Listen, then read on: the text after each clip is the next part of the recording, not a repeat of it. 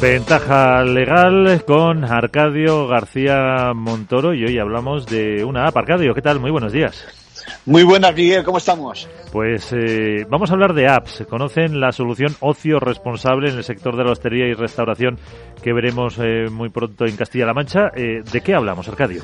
Pues hoy hablamos de un enfoque, Miguel, muy interesante, de ese seguimiento y de la vigilancia de la epidemia y que en unos días va a implantarse en Castilla-La Mancha. Recordemos que una de las principales claves de la transmisión es no llevar mascarilla y que esto se produce cuando comemos o cuando bebemos. Bueno, esta medida permitiría que en caso de detectarse un enfermo por COVID-19, las autoridades sanitarias pudieran trazar los contactos y sobre todo ver la expansión del potencial contagio. Sin embargo, una asociación empresarial ha intentado impedir que se implante y ha recurrido a la justicia. Eh, ¿Por qué? ¿Cómo funciona este ocio responsable?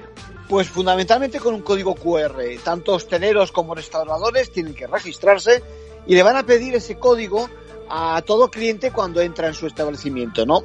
Claro, tendrán que ayudarles a obtenerlo si no lo traen ya. Bueno, y ni el establecimiento tiene acceso a tus datos, ni la administración hace uso de ellos, salvo que haya rastro del virus. Lo que pasa es que parte del sector profesional sostiene que vulnera el derecho a la igualdad, se siente discriminado frente a otras actividades mercantiles y creen que impide esa libre circulación de clientes y consumidores en cuanto al acceso a la hostelería. Lo que pasa es que el Tribunal Superior de Justicia de Castilla-La Mancha ha dictado una resolución donde demuestra su desacuerdo y no concede medidas cautelares para impedir el uso. En conclusión, Arcadio. Bueno, pues Ocio Responsable se estrena el próximo viernes. La clave será, a pesar de que es obligatoria, si hay resistencia en el sector, porque esto marcará la eficacia de la solución. Gracias, abogado.